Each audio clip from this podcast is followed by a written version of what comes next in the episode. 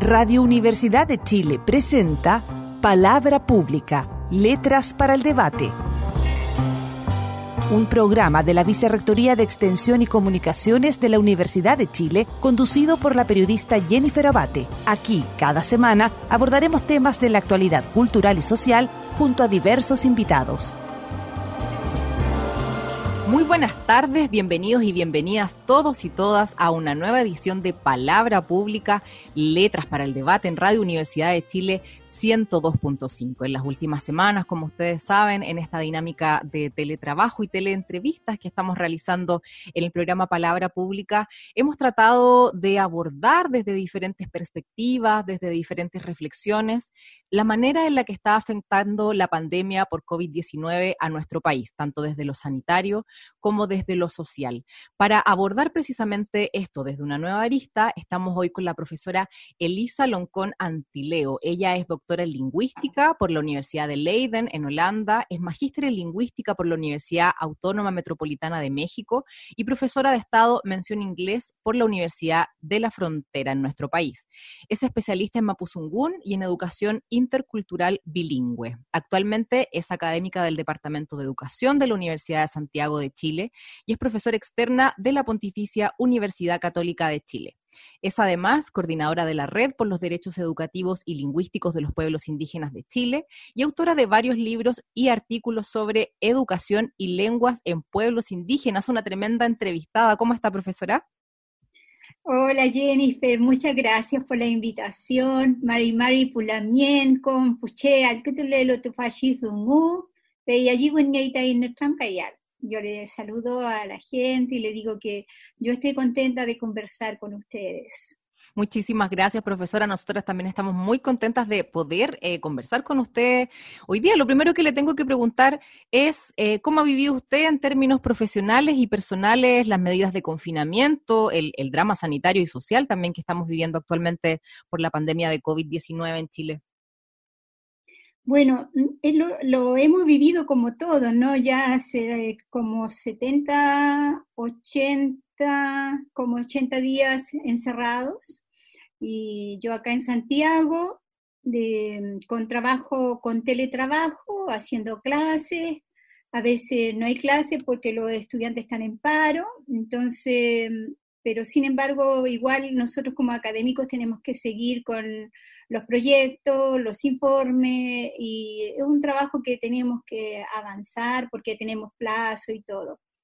Eh, en lo personal, eh, me trato de cuidar en términos de, mantener siempre una rutina, de, no, a veces como que sale bien quedarse, por ejemplo, en cama, pero no quiero caer en, el, en esa situación. Un camino sin retorno. Sí, me da miedo que, uno pueda quedarse muy cómoda, ¿no? Em, y me preocupa mucho cómo están las comunidades mapuche. Eh, siempre trato de tener contacto. Además, porque yo trabajaba en proyecto con, en la zona del Alto Biobío y en la zona de allá de em, la Pechahuillimapu, en, en, en, en Osorno, hacia San Juan de la Costa. Entonces, he tratado de, de mantener contactos así, y además que tengo una mamá en Mayeco, en Lefuelúa, en mi comunidad de origen, que tiene, ella tiene 84 años, eh, y está acompañada de mi familia allá, y la fui a ver, sí, para el Día de la Mamá la fui a saludar. ¡Ay, qué bueno! Sí, sí pudo, aprovechar de visitarla. Precisamente sobre esa preocupación que usted manifestaba, profesora, em, queríamos conversar hoy día. Hace poco la entrevistaron sobre este tema y usted dijo, la voy a citar. Todos vimos el eclipse el año pasado y nos impresionó. La mucha emoción de vivirlo nos cautivó y muchos no reflexionamos en la advertencia de mal augurio transmitido en la tradición oral mapuche.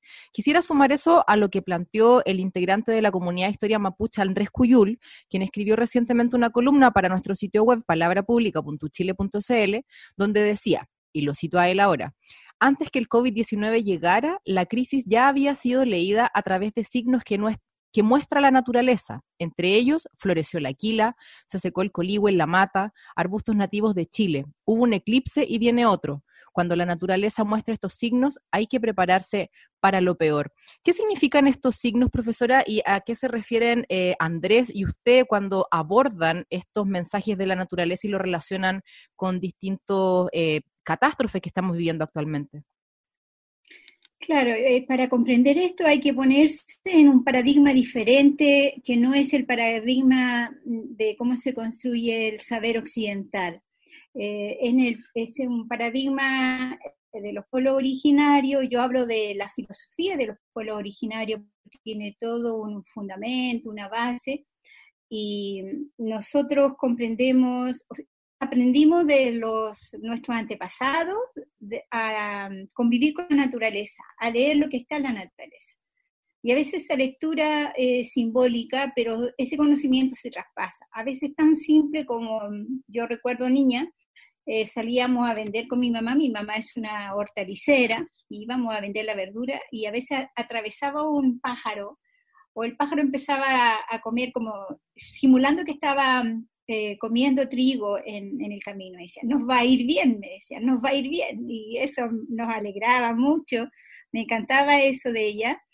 Y, esto de, la, de estos anuncios, sabemos por tradición oral en épocas de guerra, por ejemplo, cuando floreció la quila. Y la quila no es, el, no es lo mismo que el coligüe, la quila es, es el bambú eh, que da la hojita y el coligüe es de donde sale el, este palo largo, ah, la cocha, de donde también se hace la lanza y todo. Entonces, eh, anduve yo trabajando mucho el año pasado, incluso con estallido social salí a las comunidades y me encontré con loncos que me, me advirtieron y me dijeron, oye, pero mira cómo se secó el coligüe, me dicen, se secó el coligüe. Y claro, yo el, por el camino veía que se había secado el coligüe, y la quila que no florece, florece solamente para entregar malos anuncios.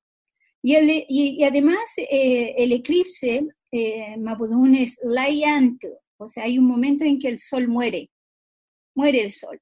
Y el sol eh, es una energía eh, valiosa, es la mejor energía que el mapuche recibe, es la del sol y hay, hay todo un ceremonial para recibir la energía del sol. Entonces, imagínate que el sol es el astro que eh, entrega la mejor energía y un momento muere, se mm. detiene, eh, oscurece, eh, es un mal anuncio para, para, la comunidad. Entonces, claro, nos llegó eso, sabíamos, y la autocrítica que nos hacemos, sobre todo nosotros que estamos más vinculados a la cuestión académica, es tenemos el conocimiento, pero tenemos que ser capaces de actuar políticamente frente a ese saber, porque eso implica prepararse.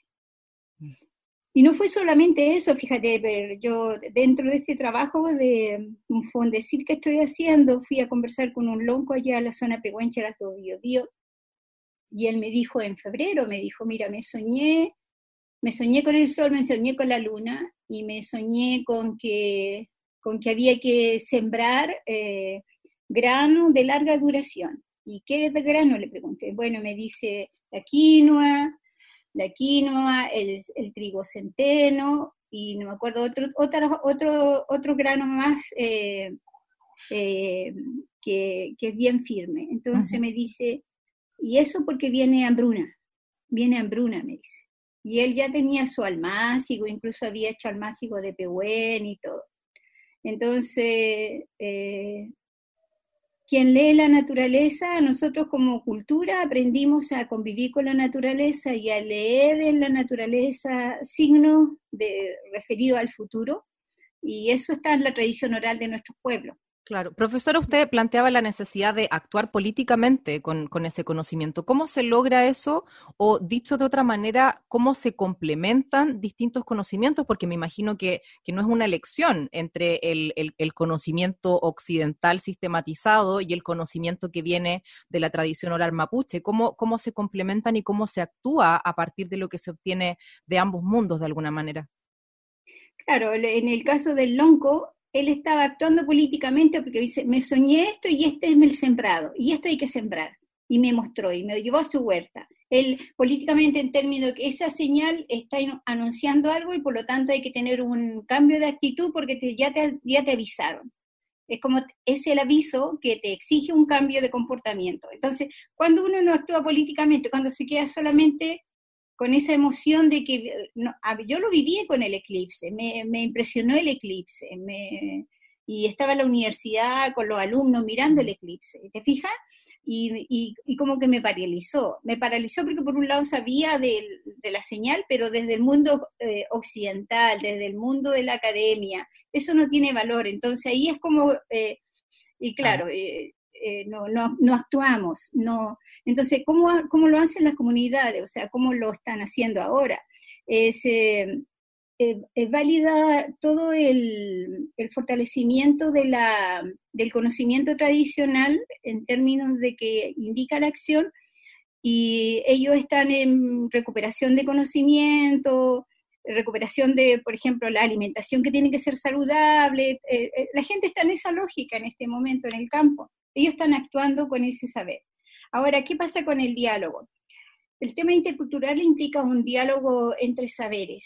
Eh, y la sociedad, eh, nosotros como sociedad chilena, no tenemos ese diálogo intercultural, mm. no, porque no tiene el mismo valor un conocimiento, en la academia los conocimientos originarios no están legitimados, no tienen el mismo valor que lo que está escrito, que lo que está en la filosofía, entonces falta todavía mucho trabajo de valoración de, y reconocimiento de esos saberes, porque porque también son válidos, porque también son científicos, porque también viene de la observación, ¿te fijas? Entonces, pero hay un problema fuerte eh, y que ya es un problema político que tiene que ver con la poca valoración de lo indígena y, el no reconocimiento de sus derechos.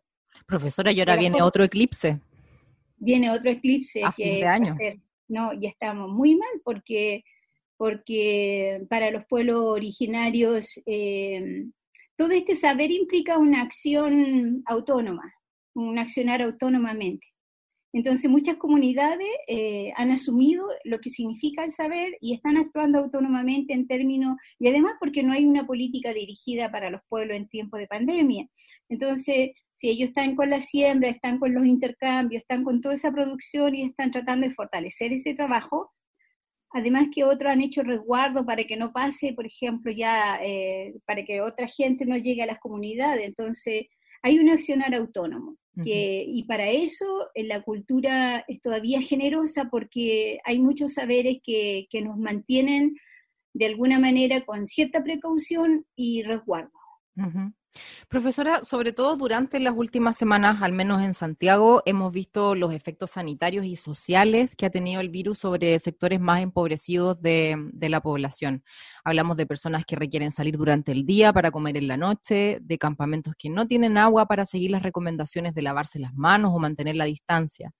Quisiera relacionar esto con lo que ocurre en la región de, la Araucanía con el pueblo mapuche. Eh, tengo algunas cifras acá. De acuerdo a la última encuesta CACEN, la pobreza en indígenas alcanza un 14,5%, mientras que en no indígenas es solo de 8%, una brecha que aumenta en el caso de la pobreza multidimensional, que vincula a la población indígena con un 30,2% respecto de un 19,7% de la población no indígena. ¿En qué pie encuentra la pandemia por COVID-19 a las y los mapuches, sobre todo eh, para quienes viven en la ruralidad?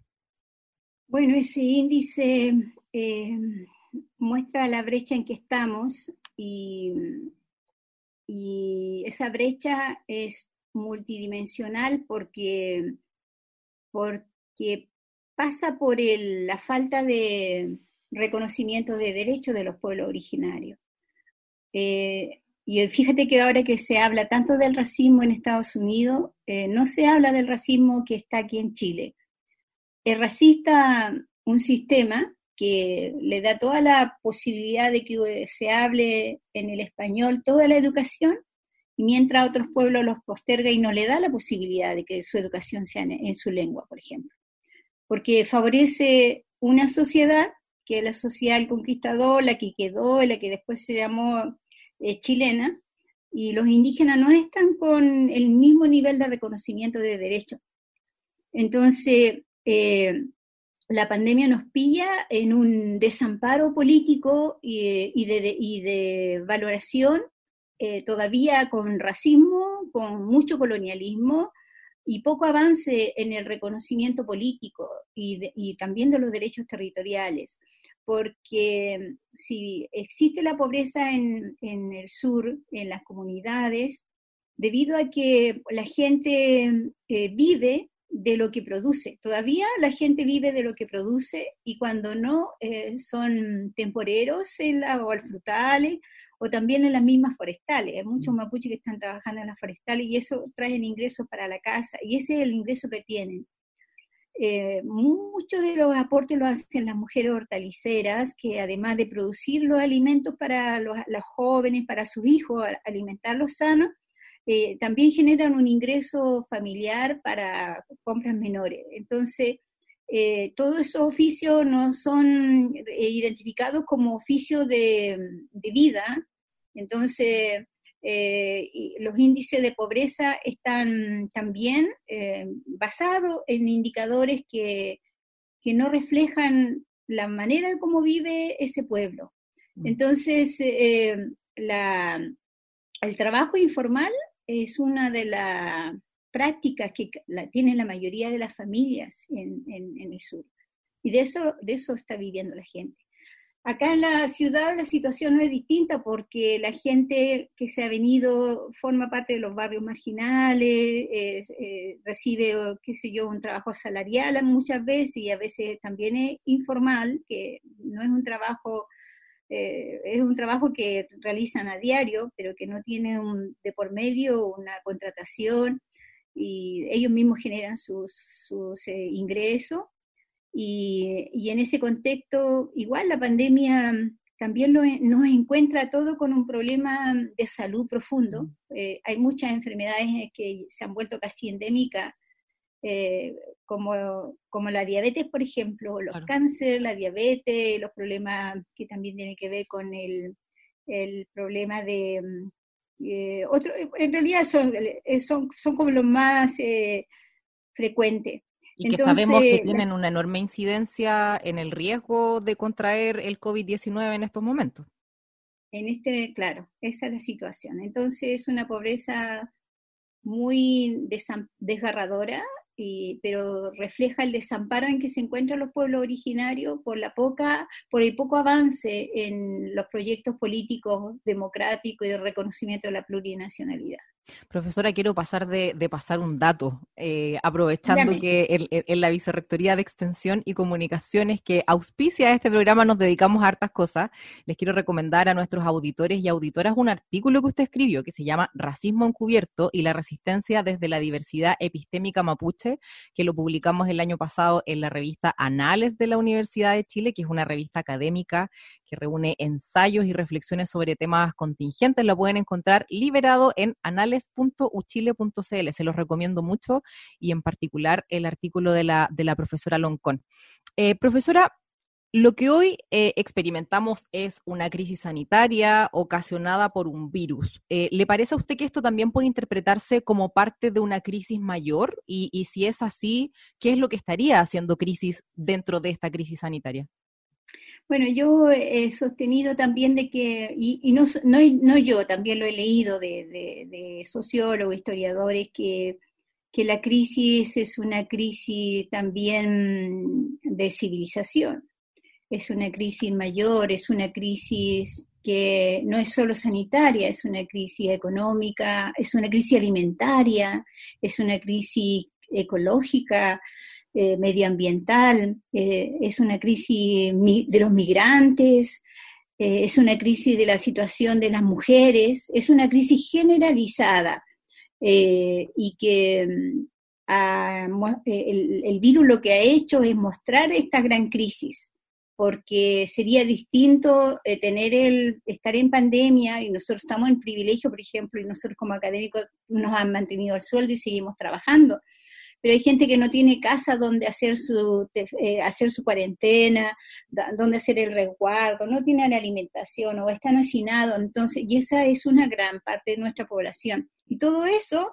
lo que hizo fue, el, el, virus fue demostrar eh, el fondo que, que hay una crisis mayor. La crisis de civilización tiene que ver con la apuesta que hizo la sociedad occidental, esta es una mirada también más indígena, que hicieron una apuesta eh, y una promesa en función del desarrollo y del futuro. Siempre nos hablaron del futuro, siempre nos dijeron que el futuro íbamos a ser todos desarrollados, ¿te fijas? Y esa fue la historia que aprendimos en la escuela y que mm. seguimos y, y seguimos estudiando, ¿no? Pero hoy día estamos en ese no futuro, o sea, ¿qué era el futuro? Si no somos capaces de tener una vacuna para una enfermedad que está matando a millones de gente. Entonces, eso, fue una, en el fondo, e, esa es la crisis, del, esa es la crisis en la apuesta de la sociedad occidental, de esa filosofía, y una filosofía particular que dio la espalda a la naturaleza, que eh, en la promesa del futuro, eh, una de las eh, maneras de, cómo avanzar en ese acumulación de riqueza fue a partir de la explotación de la naturaleza, la explotación del ser humano y la naturaleza. Así tenemos que hoy día tenemos gente muy, muy rica y tenemos gente, pero pobrísima, o sea, ya vimos cómo estaban los migrantes de Bolivia, por ejemplo. Imagínate que venían a hacer cosas, trabajo de temporero acá a Chile por la uva, y yo no pensaba, yo pensaba, bueno, el trabajo temporero lo hacen los chilenos y los migrantes que están acá, pero no pensaba que venía gente de Bolivia a hacer ese trabajo. Y la mucha gente. mucha gente y de muchos países. Entonces, esta manera de vivir, de dar la espalda a la naturaleza, hoy día no se está cobrando todo, porque el virus también se generó, una de las historias es que el virus se generó también por este contacto eh, entre animales y los seres humanos y los animales, que que, es un, contrato, un contacto demasiado fuerte, porque siempre hemos estado de alguna manera contactados y los animales tienen virus y uno tiene sus gatos en la casa, ¿te fijas? Eh, pero pero la, situación, la presión es tanto que de alguna parte eh, reventó. Mm. Entonces, la elección y los indígenas ahora, nuestro pensamiento tiene vigencia eh, y tiene fuerza frente a esta lectura del mundo en términos de comprender que en este mundo nosotros no podemos tener de enemiga a la naturaleza, no podemos destruir a la naturaleza. La naturaleza nos va a dar vida, pero nosotros tenemos que también garantizarle la vida. Es como cuando uno tiene una planta en la casa, que tú le das, la riegas, te da olor, te da flores, ¿te fijas? Eh, y, eh, o sea, tú le das y ya te da. Es la misma relación que eso se, no se cultivó eso no, no se preparó a las generaciones a cuidar el agua. Por ejemplo, al punto de que hay gente, hay animales que se han muerto por falta de agua, en circunstancias que otros se han eh, llevado todos los derechos del agua y ahí están las paltas verdes, ¿te fijas? Entonces es un mundo demasiado demasiado caótico, desequilibrado, que no nos garantiza la vida y cuando los pueblos originarios están planteando suma causai, están planteando el monien, el buen vivir, eh, la vida tiene mayor sentido que pensar en esta promesa del desarrollo que nunca llegó, porque lo que ha llegado ha sido la muerte. Profesora, ¿y usted es optimista respecto a los potenciales cambios en esta mirada respecto al desarrollo que tiene actualmente nuestra sociedad? ¿Cree que a partir de esta crisis, que no solo es local, por supuesto, sino también global, es posible que emerjan eh, estas reflexiones y esta forma de ver el desarrollo, de ver la sociedad, de ver el comportamiento de los seres humanos con respecto a la naturaleza y algo cambie en ese comportamiento?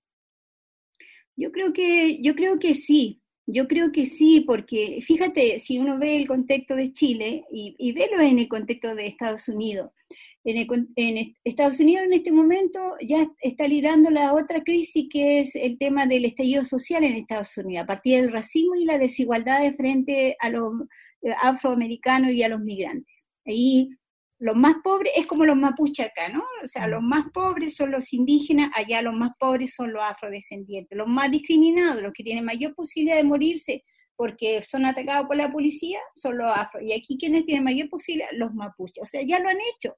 Entonces, eh, la gente está diciendo basta. Y nosotros venimos también de un estallido social. Y venimos de un estallido social con una demanda política muy concreta, que es el cambio de la constitución.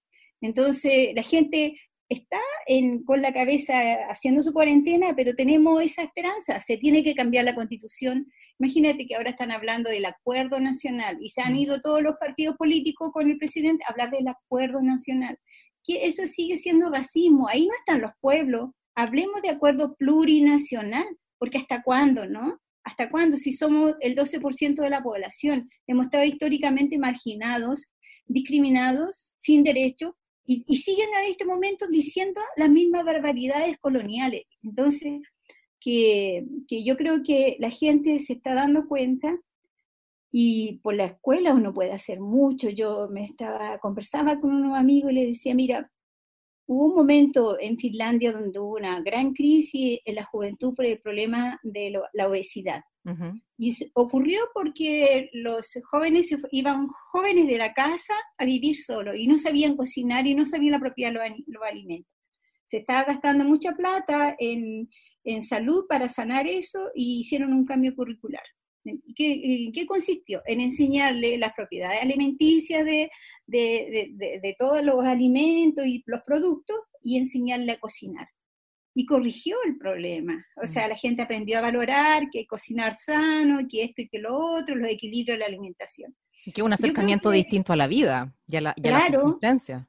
Y eso podríamos hacer los profesores en la próxima reforma curricular. Lo primero creo que yo, yo al menos me gustaría incorporar es justamente relacionémonos con la naturaleza de manera eh, eh, hermanable, de manera recíproca. Aprendemos, aprendamos a cuidar, qué sé yo, las flores, eh, las plantas de olores, las que usamos en la casa, sembrar una papa. Imagínate cuánto hace falta ahora tener algo en tu casa de eso. Y no sabe la gente. Entonces, eh, si queremos que la gente aprenda a valorar la naturaleza, tenemos que enseñar eso como un contenido transversal en los programas de estudio post pandemia. Hay una gran tarea para una reforma educativa ahí, porque no podemos permitir de que nosotros mismos estemos eh, eh, tejiendo el camino para llegar a la muerte, porque si no, eso hacemos cuando, cuando ignoramos este, esta relación que es maravillosa y, no nos y para que nos garantice la vida. Les recuerdo a nuestros auditores y auditoras que estamos conversando hoy con la profesora Elisa Loncón, ella es académica de la USACH, es doctora en lingüística, es experta en Mapuzungún, es coordinadora de la Red por los Derechos Educativos y Lingüísticos de los Pueblos Indígenas de Chile, entre muchos otros títulos. Vamos a hacer una pequeña pausa y ya regresamos a Palabra Pública, Letras para el Debate.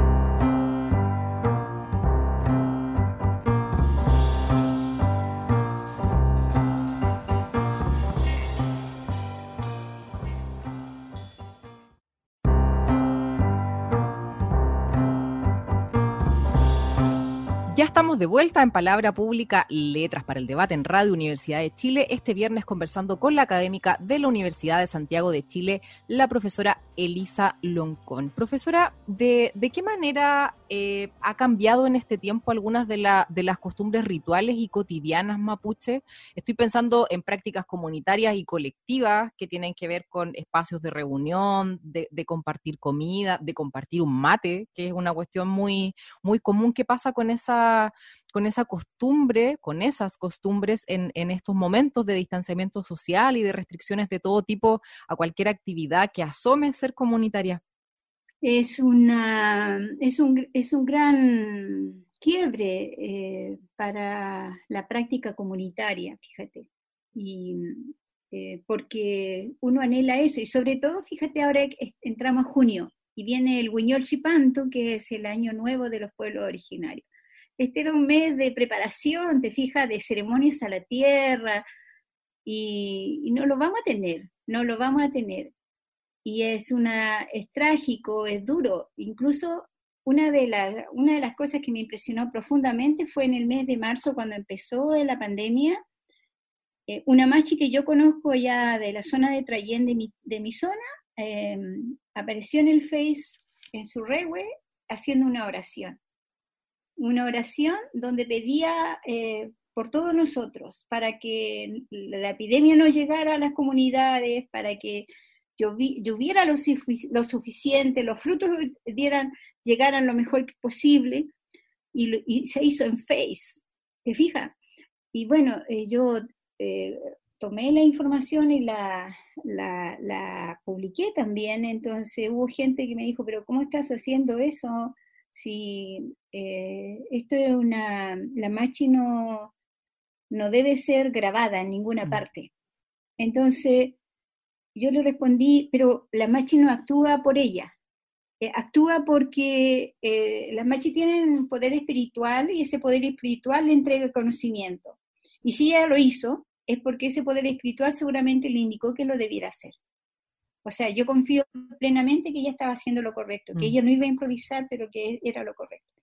Y eso para mí fue como el punto de partida para decir, mira, sigamos haciendo por eh, redes sociales lo que más podamos, en canto, en música, en conversatorio, en todo lo que podamos. Y así estamos. Eh, normalmente hay mucho foro, hay, hay canto, hay conversaciones de radio y, y, por otro lado, eh, sí, no, es verdad que no podemos estar en la ceremonia directamente con la naturaleza, pero la palabra también es una palabra ceremonial, la palabra también es una palabra que recibimos de los antepasados y la palabra, cuando nosotros hablamos en nuestra lengua, en Mapudungún, los antiguos, una vez una señora me dice, mira, a través de lo que tú hablas, la tierra respira. Y qué bonito, pensar de que si yo hablo Mapudungún, la tierra va a estar más amigablemente respirando. Entonces, nos queda la palabra. Es verdad que estamos con la pandemia y no podemos hacer eh, compartir cosas, pero nos queda la palabra y esa palabra la podemos llevar eh, por todas las redes sociales, la podemos llevar entre la comunicación que uno hace con los familiares que están lejos y podemos seguir, podemos seguir y podemos seguir armando nuestras propuestas. Nos queda mucho que hacer para el asunto de la nueva constitución, no, los indígenas tenemos que estar ahí en la nueva constitución, los derechos lingüísticos tienen que ser constitucionales, o sea, sí nos queda mucho que, armar y, y, la estrategia yo creo que es esa, es aprovechar que estamos confinados, estamos separados, pero no estamos incomunicados porque nos podemos, a, a través de redes y de otra comunicación, podemos nosotros darle fuerza a nuestras demandas se pierde la forma, pero afortunadamente no el fondo. No, no se pierde el fondo. Profesora, hace, hace poco usted lo, mencionaba, lo que está sucediendo en, Estados Unidos en, estos momentos, que no es más que el, clímax de una crisis que se arrastra desde hace décadas, una crisis de racismo en, Estados Unidos. Y hace poco, en, en esas manifestaciones tras el asesinato de George Floyd a manos de la policía, Vimos en las imágenes en televisión una bandera mapuche, que es una de las cosas que también sucedió profusamente durante las movilizaciones tras el estallido social del 18 de octubre en nuestro país. Es emblemática, de hecho, esa foto eh, de la estatua del general Baquedano coronada por una, por una bandera mapuche. ¿Por qué cree que este emblema convoca eh, las luchas por los derechos de las personas? a mí me llena de orgullo ver la bandera en donde sea, ¿sabes? Eh, creo que es un símbolo de mucha, que lleva mucha fuerza porque representa una lucha histórica por el reconocimiento de los pueblos originarios que han tratado de, han, han tratado de hacernos desaparecer. Entonces, es un símbolo de la resistencia por una lucha es un símbolo también que busca un reconocimiento de esos pueblos que han sido pisoteados, que han sido discriminados. Entonces, es una bandera, incluso cuando la hicimos, eh, se creó como un símbolo político. Es una bandera política para proyectar la identidad, exteriorizar la identidad mapuche y para exteriorizar la lucha de los pueblos, de los pueblos originarios. En ese entonces, cuando se discutía la bandera, yo participé del proceso y decía, bueno, los grupos de fútbol tienen su bandera, las iglesias llevan su bandera, los partidos llevan su bandera, donde andan, andan con su bandera. Y nosotros vamos detrás de las banderas políticas. ¿Y por qué no nosotros nos, nos generamos una bandera? Y así se hizo. Hay otras banderas que son ceremoniales que están exclusivamente en la ceremonia. Que es la azul que tiene el, lucero blanco, ¿no? Sí, el azul que tiene, y además la bandera negra y blanca porque hay una bandera antigua, es una negra y blanca. La negra llama la lluvia la energía de la naturaleza y la blanca la energía del sol. Entonces, esas siempre han estado y siguen estando en nuestros ceremoniales. Igual la azul, entonces que ahora eh, esté allá en Estados Unidos. Y de hecho, por ejemplo, yo tuve, salí para noviembre, estuve en, fui a un viaje a Providence en Estados Unidos, estaba el estallido social y y mm, la gente eh, taxista afro que, me llevaba me decía, oh, mapuche, y hablaban de la bandera y hablaban de eso, estaban como súper así, muy informados de todo lo que pasaba, ¿sabes? O sea, ya sabían ellos de nuestra lucha acá. Entonces, ahora que, que se lleve esa bandera, que esté allá, pues qué bueno, qué bueno, ¿no? Acá en Chile era bien impresionante porque, o sea, para quienes estuvimos en, las marchas, en las calles, al menos acá en Santiago, era, era divertido porque, o sea, ya no se veían banderas, por ejemplo, de partidos políticos, sí se veía una, modificación de la bandera chilena, que en general era una bandera negra, eh, simbolizando quizá una especie de luto en el que está nuestro país por nuestras condiciones sociales, pero enormemente eh, la, la bandera mapuche.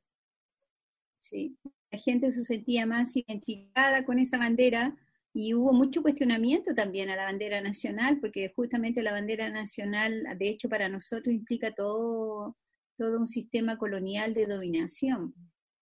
Eh, hubo una época en que la gente colocaba la bandera chilena, usaba la bandera chilena, por ejemplo, cuando se recuperaron primero las, las recuperaciones de tierra, eh, años 70, fines de los 60, la gente llevaba la bandera chilena a las recuperaciones de tierra. Y porque no, no estaba esta, pues. Eh, no iban las banderas ceremoniales porque son ceremoniales. Claro. Pero también ha existido todo un cuestionamiento de lo que implica la chilenidad, la chilenidad estatal. No es la chilenidad del vecino, la chilenidad estatal. O sea, como el concepto de patria, etcétera. Claro. Profesora, y a propósito del estallido, ¿cómo vivió usted el, el estallido? Ahora, ahora con esta crisis sanitaria y social se, nos olvida, pero hasta hace no tantos meses estábamos en una revolución constante en nuestro país. Bueno, yo viví, yo viví lo que fue el toque de queda eh, para los años 80 y me impresionó el, el, primer toque de queda para el año 73, para justo el día de golpe. Yo no sabía qué lo que era un toque de queda. Y mi mamá, eh, yo tenía 10 años en ese entonces, yo estudiaba en el pueblo y la mamá vendía la verdura en la mañana y, en el, y, declararon toque de queda. Y mi mamá le dice a mi hermana mayor, tú quédate con el papá porque lo, para cuidarlo, porque igual estaba por el problema político. Y yo me voy con, con, me voy con Elisa al campo, eh, antes del toque de queda. Y yo decía, bueno, ¿qué es eso? O sea, ¿qué es? Pensaba que era un toque, Claro. ¿Te fijas? Iba a sonar algo. Y nos fuimos en toque de queda, nos fuimos al campo para el 73, de a pie, caminando.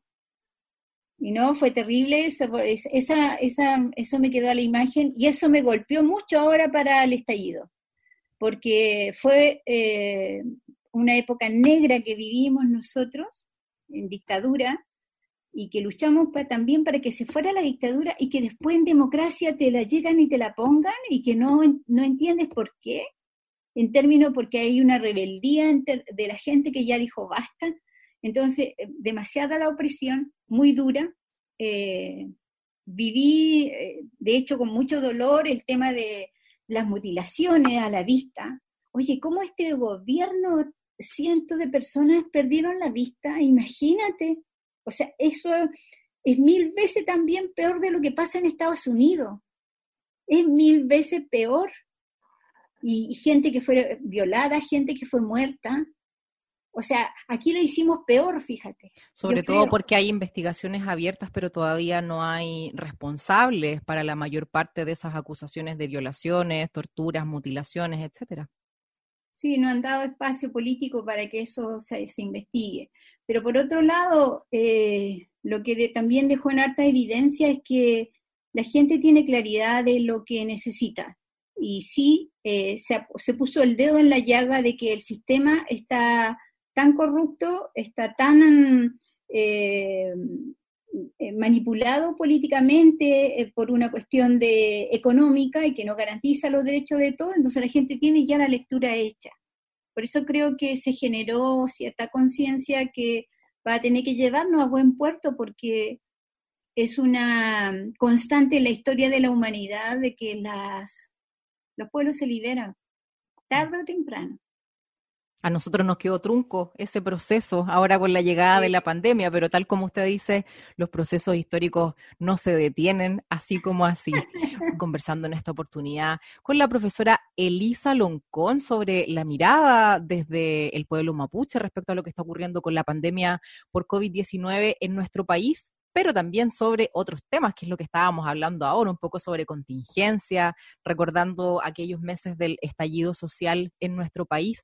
Profesora, eh, sabemos que hasta el día de hoy debido a, las condiciones sanitarias, está en entredicho aún la realización del plebiscito por una nueva constitución el 25 de octubre, que ya tuvo de hecho que aplazarse una vez, pero eventualmente esperamos va a realizarse.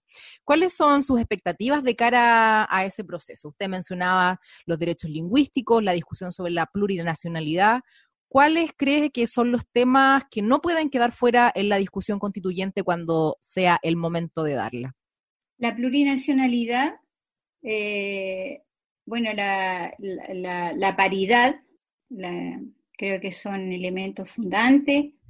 Eh, son elementos fundantes garantizar los derechos de la naturaleza y garantizar el tema de la alimentación, eh, todo lo que tiene que ver con la, con la alimentación sana, porque si tú no, es la base de lo que va a significar eh, la vida de las futuras generaciones. Eh, la intervención de genética en los alimentos implica que a cada semilla le están colocando veneno, o sea, y esos venenos son los que están causando todas las enfermedades que tenemos. Entonces, si queremos una continuación de las nuevas generaciones, hay que pensar en la soberanía alimentaria, hay que pensar en garantizar que los derechos del agua sean para todos, que la posibilidad de disfrutar de la naturaleza todas las tengamos, no puede ser que se siga llenando de bosques eh, de monocultivo eh, el territorio. Entonces hay elementos que, son de la época actual eh, y que tienen que ver con toda la crisis alimentaria y la crisis ambiental. Entonces, eh, es fundamental la, soberanía alimentaria, es fundamental garantizar los derechos de la, naturaleza, los derechos de los ríos, por ejemplo. O sea, ¿cómo puede ser posible que los ríos, eh, por las cuencas hídricas que están armando, imagínate, todo el río se lo van a llevar envasado para las mineras. Entonces, y esos ríos ya han salido a remate. ¿Y qué pasa con la gente que se alimenta de esos ríos? Eso eh, no, no va a generar vida a las personas, va a generar, capitales, capitales para los que controlan el capital. Entonces, obviamente el tema de la salud, el derecho a la salud, va a ser un tema prioritario después del COVID. Va a ser imposible eh, hacer de que la gente no, no participe de, de definir un sistema de salud público de calidad, porque en este momento no lo tenemos y en este momento, bueno, se está muriendo la gente que menos posibilidades tiene para seguir la vida nomás. Y eso es un problema nacionales, un problema de la sociedad. Porque además lo, vemos con mayor eh, crudeza probablemente por la, cantidad de ocurrencia hoy día, pero es, un, es algo que no deja de ocurrir nunca en nuestro país, de que las personas que tienen menos acceso a un sistema de salud público muy debilitado, efectivamente se mueren, se mueren esperando en los hospitales, se mueren en listas de espera. Mm, no deja de ocurrir lamentablemente nunca esa situación en nuestro país. Sí, y el tema de la participación política de los sectores marginales, sobre todo los pueblos originarios, que debemos tener espacio para participar y decidir nosotros nuestro futuro. ¿Escaños asegurados, profesora? ¿Escaños asegurados para pueblos mapuche eh, y originarios en general? Tema pendiente, ¿ah? porque todavía no está asegurado, eso no está garantizado. Se ha hablado de la paridad, pero no de escaños reservados para los pueblos. ¿Le parece a usted que es una medida indispensable? Eh, indispensable, no podemos pasar a la otra etapa si no se garantizan los derechos de los pueblos originarios. Si somos más del 10% y no puede ser que se edifique la democracia marginando ese porcentaje de... Y además porque hay una historia, una historia de este país existe porque existimos nosotros, ¿no? Porque fueron los pueblos originarios que dieron sustento a que se creara la nación de Chile. Imagínate. Profesora, existe una, una creencia, o, más bien una idea, eh, un paradigma bastante occidental que tiene que ver con la solución de los conflictos, de este mal llamado conflicto mapuche del que se habla en, nuestro país. El Estado se, ha dedicado a generar durante muchísimo tiempo mesas de diálogo junto al pueblo mapuche, las que claramente no han sido efectivas. Desde su visión y punto de vista político, ¿cuál debiera ser el enfoque del Estado para no solo encontrar solución a un conflicto de siglos, sino para darle eh, reconocimiento a los mapuches, así como a todos los pueblos originarios? Usted mencionaba recién escaños reservados, que es indispensable que sean los mismos pueblos indígenas los que efectivamente puedan, eh, el fondo, intervenir en un debate que los involucra. ¿Qué otras medidas considera usted que debería tomar el Estado chileno para efectivamente llegar eh, a, algún punto de, solución en algún momento? Eh, no se ha avanzado porque no se ha no, no, no, se ha cambiado la estructura política de la nación. Eh, Chile, en Chile existe lo que se llama y se identifica desde la sociología como el colonialismo interno. Hay un sistema colonial interno. ¿Qué significa? Que hay instituciones coloniales que funcionan para eh, los que heredaron eh, la, nación, el Estado-nación y que son los chilenos. Pero esas instituciones no son funcionales para nosotros, los pueblos originarios. ¿Por qué se pierden las lenguas? Porque aquí no aunque existe un programa de educación intercultural bilingüe, no existe el derecho, no está garantizado el derecho a los pueblos originarios a aprender su lengua. Entonces se le enseña, qué sé yo, tres horas a la semana y, con malas metodologías y todo lo demás, entonces, ¿qué posibilidad hay de recuperar? Entonces, ese colonialismo interno eh, y, y, el modelo político, el modelo sociocultural que existe es un modelo multicultural, que no garantiza derecho a los pueblos originarios. Profesora, quisiera que, yo, yo sé que es un debate porque usted lo ha explorado, pero quisiera que le, que le explicara a nuestros eh, auditores y auditoras cuál es la diferencia entre intercultural y multicultural y por qué hay una crítica hacia lo multicultural. Hay una crítica a partir de la experiencia de los países multiculturales, pero también desde el ámbito de la sociología y desde el ámbito del derecho. Eh, la interculturalidad implica el reconocimiento, eh, por un lado, el reconocimiento político de los pueblos originarios, eh, implica el reconocimiento de epistémico de los pueblos. Entonces, el paradigma intercultural exige que los derechos de los pueblos originarios sean reconocidos. O sea, ¿y cuáles son esos derechos? Son derechos colectivos, a la lengua, derechos eh, a la cultura, derechos al territorio, derecho a la autonomía, a la representación política. O sea, si tú hablas de interculturalidad, tienes que poner, si el otro tiene todos esos derechos, este otro también tiene que tener los mismos derechos. En una sociedad intercultural, eh, eh, a eso se aspira. En cambio, en una sociedad multicultural, no importan los derechos del otro, importa em, eh, la presencia, eh, que exista la diferencia, pero no importa que esa diferencia eh, tenga un reconocimiento o no lo tenga. En los típicos países multiculturales, si uno ve, por ejemplo, Canadá, Estados Unidos, ya ves, pues los afros viven en un sector, que ven otros, los, los chinos viven en otro sector, pero entre ellos no hay diálogo entre ellos no hay una relación, no hay una relación política cultural. Cada uno vive en un sistema eh, como puede. Y un sistema intercultural exige reconocimiento de los derechos, exige ese diálogo, exige, eh, eh, este núcleo epistémico también, que se reconozcan los saberes de esos pueblos y que puedan dialogar. Tú puedes dialogar cuando, cuando tú reconoces al otro, sino de qué vas a dialogar, si no vas a imponer tu mirada del mundo. Es un diálogo en igualdad de condiciones. claro, es como básico. Entonces, eh, todo, todos los esfuerzos que han hecho los gobiernos no han eh, permitido romper con ese colonialismo interno establecido porque los gobiernos y el modelo político neoliberal tienen su mirada puesta en la explotación de la naturaleza porque le interesan esa riqueza y esa riqueza están en, en territorio aymara, quechua, del pueblo Licanantay, por ejemplo.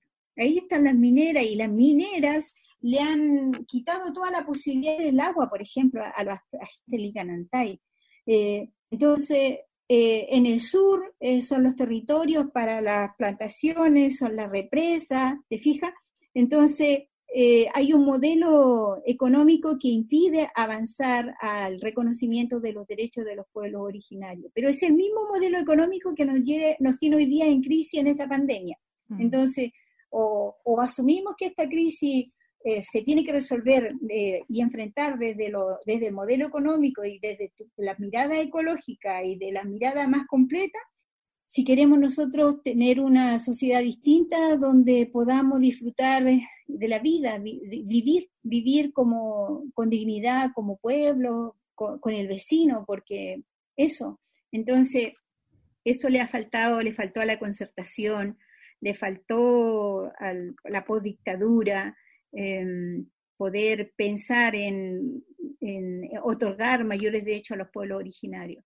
Yo mm. nunca entendía por qué, por ejemplo, me costó mucho asumir, porque yo siempre pensé que Michelle Bachelet iba a avanzar a dar un paso al reconocimiento de los derechos lingüísticos. Y no lo hizo. Y ahora, ¿por qué no lo hizo? Y yo digo, bueno, ¿sentirá un, un qué sé yo, un senador lo que implica tener eh, eh, represión lingüística, lo que significa que te vulneren tus derechos lingüísticos, jamás va a tener ese sentimiento porque nunca lo ha vivido.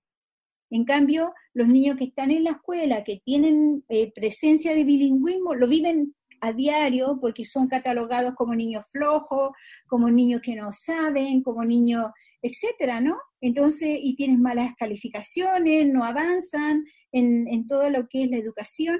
Y, eso es, un, es una situación que lo vivimos nosotros. Por eso es importante la representación política, que nosotros representemos a nuestra propia gente. No puede ser otro que nos represente, porque eso es racismo, ¿no?